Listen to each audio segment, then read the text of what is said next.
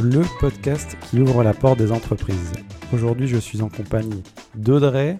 Audrey, merci de m'accueillir euh, dans les locaux d'Evel. d'Evel.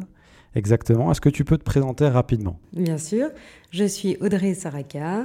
Je suis directrice générale d'Evel, une société qui se trouve en face de la gare à Metz, 12 rue François de Curel pour être exact, qui euh, englobe une, une partie de, de services immobiliers et de missions sociales. On s'était rencontrés il y a quelques années, tu m'avais même fait passer un entretien.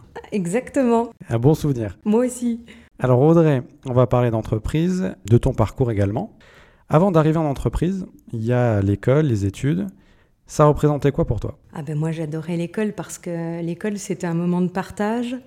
Euh, j'ai été élevée dans un commerce, mes parents étaient commerçants, donc il y avait toujours beaucoup de monde chez nous, etc. Euh, donc j'aimais bien l'école pour ça, pour, euh, pour toute cette effervescence et le partage, c'était important. Et bien sûr, le challenge. Il fallait toujours avoir des bonnes notes, il fallait toujours se placer. Et je crois que la caractéristique principale euh, que, mes caram- que mes camarades ont retenue, c'est que j'ai toujours été déléguée de classe.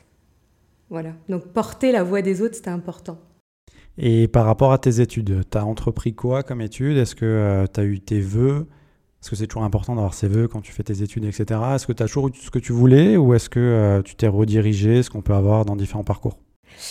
Eh bien, peu- tu vois, au, au lycée, je voulais être présidente de la République. Donc, bon, à un moment donné, tu te rends compte qu'il y a quand même euh, des, projets qui ne sont pas réalisables. Donc, euh, je me suis euh, rabattue euh, sur une fac de droit et j'ai détesté la fac parce que je me sentais toute seule, en fait. Il y avait pas, on n'était pas une équipe, c'était chacun pour soi. Et comme j'avais envie de faire de l'immobilier, j'ai découvert qu'il existait un BTS immobilier en alternance. Et, euh, et donc j'ai fait ça. Donc je suis partie euh, faire un BTS immobilier en alternance dans, une petite structure qui se trouvait en Moselle-Est. Et, euh, et l'école se trouvait, c'était la CCI Formation à Metz. Et puis bah, j'ai trouvé ça super, c'était génial. Sauf que j'avais pas envie de m'arrêter là. Et il me manquait quelque chose. Et le meilleur complément, je trouve, à nos métiers immobiliers, en tout cas commerciaux, c'était de pouvoir faire du marketing.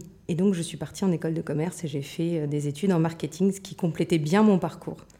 Et par rapport à l'immobilier, qu'est-ce qui te plaisait? Parce que de prime abord, euh, c'est pas euh, entre guillemets le premier choix qu'on a en tête, c'est pas l'immobilier qui vient en premier. Ou alors, ça a bien évolué aussi euh, maintenant avec euh, l'événement du numérique notamment.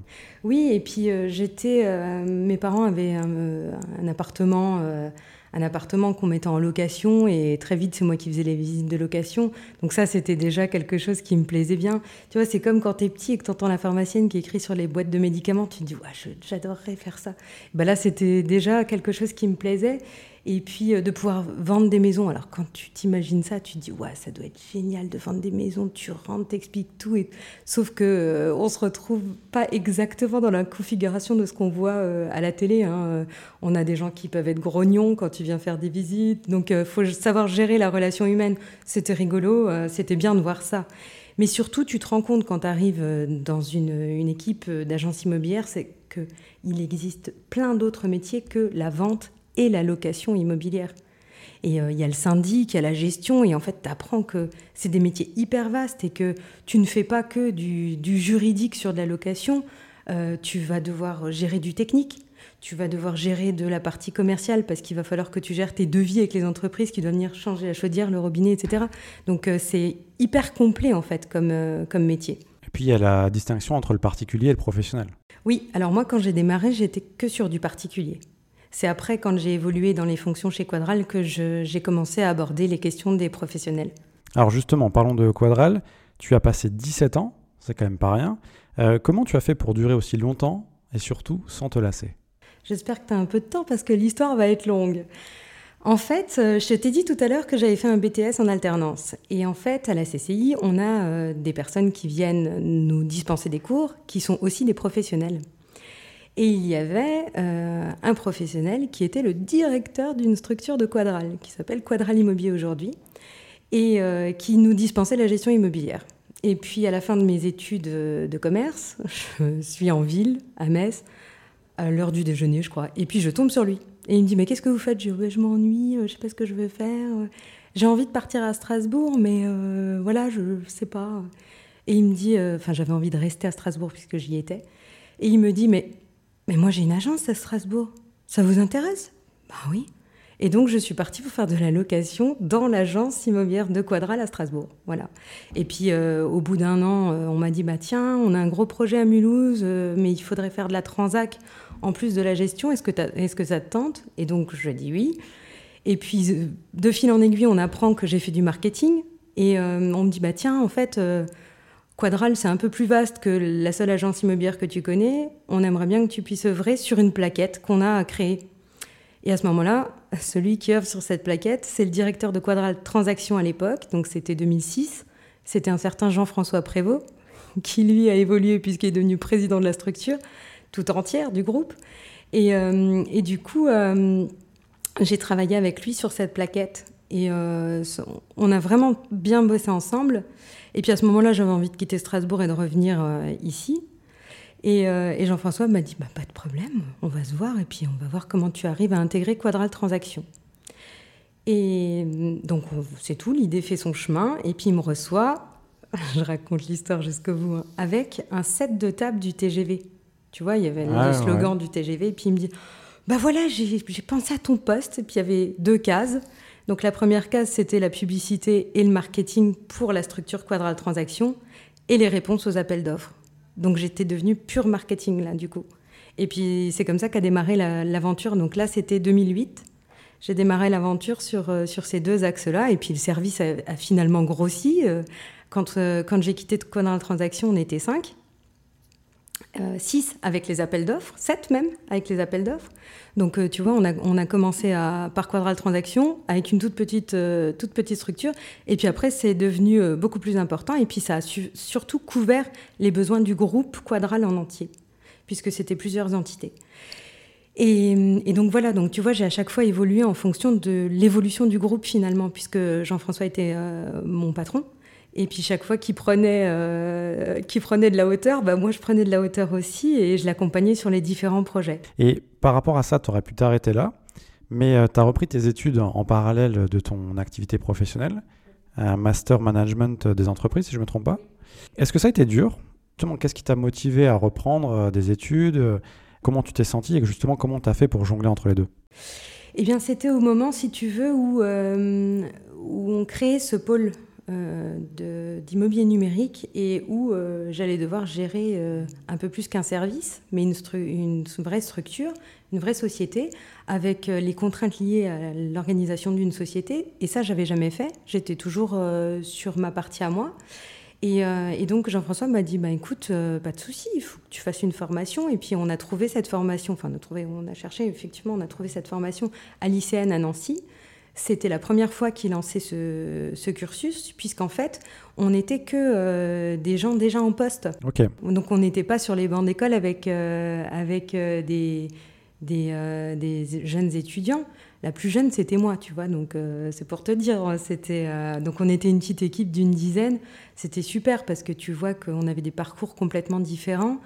Ce que j'ai beaucoup aimé dans cette formation, c'est que on avait on avait des personnes qui travaillaient à l'hôpital de Nancy, qui géraient un service. On avait euh, des gens qui travaillaient dans l'imprimerie euh, ou dans des collectivités locales. Et, euh, donc on avait des problématiques différentes, chacun sur nos métiers. Mais finalement, on se rend compte que quel que soit le, euh, l'axe que tu prends, eh bien, il y a toujours une solution qui peut être commune en fait. Donc c'était non, c'était vraiment très très intéressant de partager. Et du coup, pas mal d'échanges et de richesses par rapport à, tout ça. Oui, on se voit toujours d'ailleurs. Ce groupe-là, on se voit toujours. Ce qui était peut-être le plus compliqué pour moi, c'était pas de reprendre les études en parallèle, mais c'est que euh, j'étais aussi une jeune maman à ce moment-là. Donc euh, jeune maman. Euh, jeune directrice et, euh, et en plus euh, mener de front tes études, ouais, c'est peut-être ça qui était un peu. Et puis tu as toujours envie de bien faire, tu vois, donc tu vas te donner à fond. Et, mais c'était non, c'était chouette. Aujourd'hui, tu es chez Evel, poste de directrice générale. Oui. Je suis absolument pas du milieu, comme tu le sais. Donc, je te pose une question très simple par rapport à ça. La parité, est-ce que c'est quelque chose de courant dans le milieu ou pas?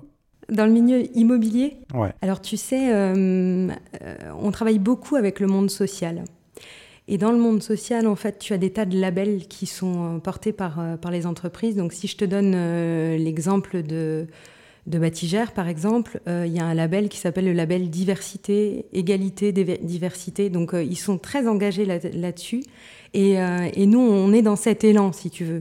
Et alors, je pense qu'on est même pire que ça, puisque je voudrais pas me tromper dans les chiffres, mais on doit être à 60% de femmes et 40% d'hommes, tu vois. Donc euh, la parité, je pense qu'elle est respectée. Mais l'immobilier, oui, euh, a, beaucoup changé en termes de, personnes qui portent les métiers. Parce que même quand tu te retrouves sur de la gestion, tu as beaucoup de femmes qui font de la gestion aujourd'hui, alors qu'avant, c'était plutôt des métiers masculins. Même gestion de copropriété, tu vois, c'est le syndic qui allait faire des réunions le soir, c'était plutôt des hommes. Et aujourd'hui, non, tu te retrouves quand même avec... Euh, des femmes qui font ce métier-là, euh, même d'un point de vue technique. Tu vois, tu es toujours dans, dans, un truc, dans des clichés où on dit c'est plutôt un homme qui doit gérer ma toiture. Mais non, en fait, euh, il suffit d'avoir les compétences pour. Donc, euh, oui, c'est un métier qui s'est beaucoup féminisé. Par rapport au, marketing et au numérique, ça ressemble à quoi dans l'immobilier? Est-ce que c'est différent d'autres secteurs d'activité ou? Non, parce que. Alors, oui et non, parce que tu vois, quand tu vends du produit, c'est facile, tu as des gammes. Euh, nous, on n'a pas des gammes de services. Quand tu fais de la gestion de copropriété, tu veux la faire haut de gamme quoi qu'il arrive. Euh, quand tu fais de la gestion immobilière classique, c'est pareil, tu as envie de donner un service haut de gamme. Donc euh, tu peux pas, tu, ne travailles pas dans les, dans les gammes de services que tu vas donner, en tout cas pas directement. en revanche, ta façon de communiquer avec l'extérieur, elle est quand même équivalente à ce ce qu'on peut travailler dans les autres dans les autres structures. D'accord. Tu as évolué dans différentes structures, mais des grandes structures. Aujourd'hui, est-ce que c'est un désavantage quand tu mets en place des projets par rapport à la complexité du fait qu'il y ait beaucoup de personnes qui sont investies, qu'il y ait des gros budgets qui sont mis en place? Ou alors justement c'est euh, un gros challenge euh, excitant à relever Alors c'est terrible parce que tu vois, comme j'ai passé 16 ans chez Quadral, moi je me rends compte qu'en fait on est un peu différent du reste euh, des sociétés qui ont à peu près la, même masse salariale. Parce qu'on a Jean-François qui a la tête de Jean-François Prévost qui a la tête de cette société, c'est quelqu'un qui va vite et qui booste. Donc on ne mettait jamais trois plombes à mettre en place un projet.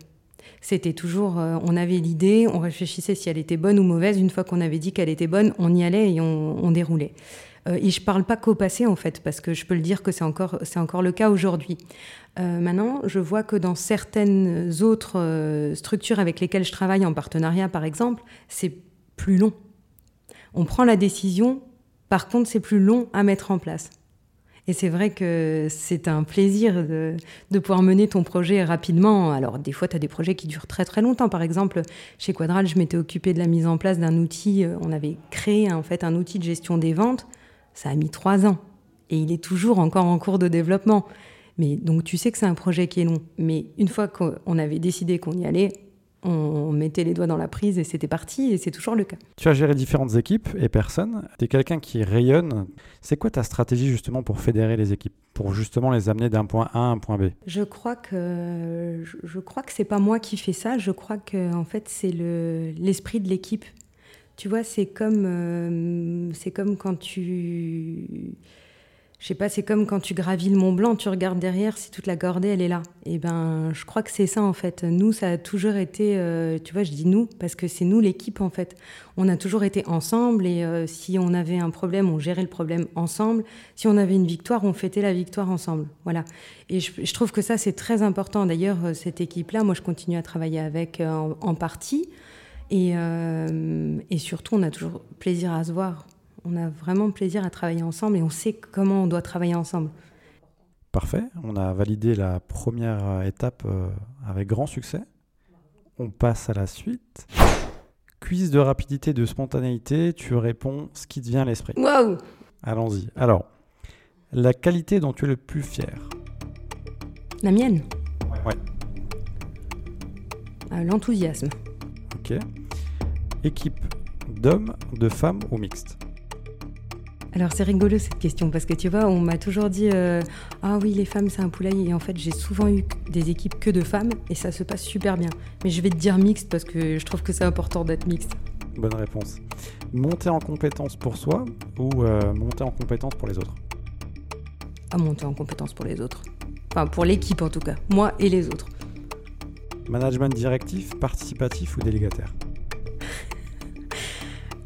Participatif. Quadral, Batigère ou Evel Ah bah les trois. Et dernière question, ton film préféré Pretty Woman. Ok, pas mal. pas mal, pas mal. Ta carte blanche justement par rapport à Evel, l'actualité c'est quoi? Qu'est-ce qu'on peut dire euh, sur cette année, euh, ce début d'année 2023 Eh bien écoute, déjà Evel, je pense que c'est une société qui est très peu connue.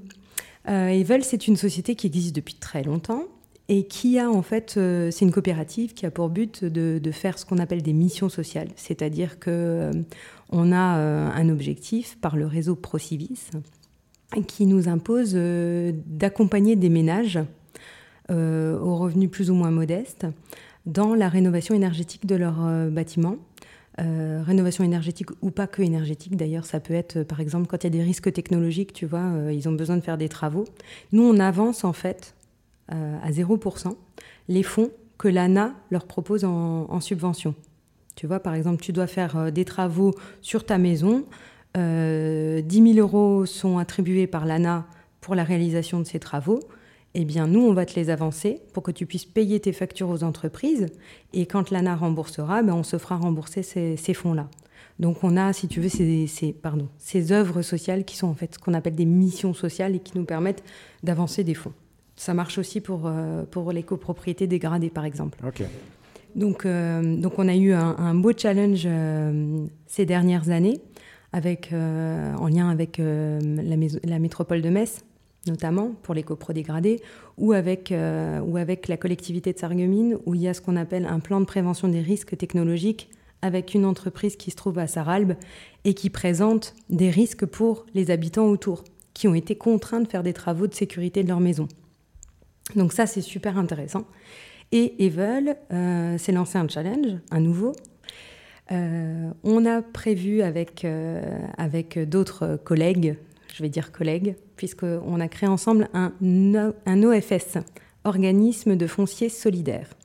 Donc on a les bailleurs sociaux qui sont autour de la table, Vivest, CDC Habitat, Batigère, Batigère Maison Familiale, et on a les collectivités donc on a les quatre collectivités, on a la métropole de Metz, Rive de Moselle, euh, Val de Fench et euh, Port-de-France-Thionville.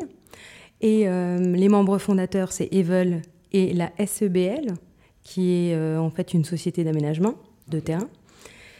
et ensuite, on a des censeurs, comme par exemple l'établissement foncier du secteur. on a, on Arelor, qui est l'association régionale de HLM. Et, et à nous tous, on va aller acheter un terrain sur lequel on va construire du logement euh, abordable. Euh, le terrain reste la possession de l'OFS. Les logements vont être vendus à des ménages modestes, mais qui n'auront pas à supporter le coût du foncier. Ce qui fait qu'ils vont pouvoir acheter 25 à 30% moins cher que les prix du marché. Donc c'est une vraie solution pour les, pour les revenus modestes Exactement.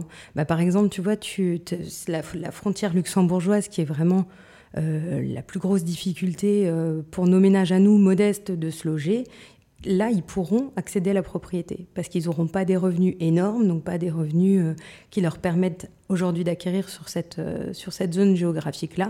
Eh bien, avec ce dispositif, ils auront la capacité de devenir propriétaires. Super projet. Ça, c'est super. Parfait, Audrey. Dernière question. Pour toi, c'est quoi une clanche? Une poignée de porte. Ouais. C'est pas ça Si, si, c'est ça. Bah, je demande à chaque invité parce que c'est très spécifique à chez nous, entre guillemets, oui, et euh, que tout le monde ne sait pas ce que c'est. Non, mais alors tu sais, moi je viens de Moselle-Est, donc si tu veux des, des mots bizarres, je vais pouvoir t'en donner plein. Il y en a pas mal. On a une belle ribambelle de mots sympas en tout cas. Merci de t'être prêté euh, au jeu du, du, podcast et surtout eh ben, avec euh, ton retour d'expérience. C'était super sympa, j'ai pas mal appris de choses, donc je, je pense que les auditeurs et les auditrices aussi. Bah, J'espère. Merci beaucoup en tout cas. Merci à toi. Bonne journée. À bientôt.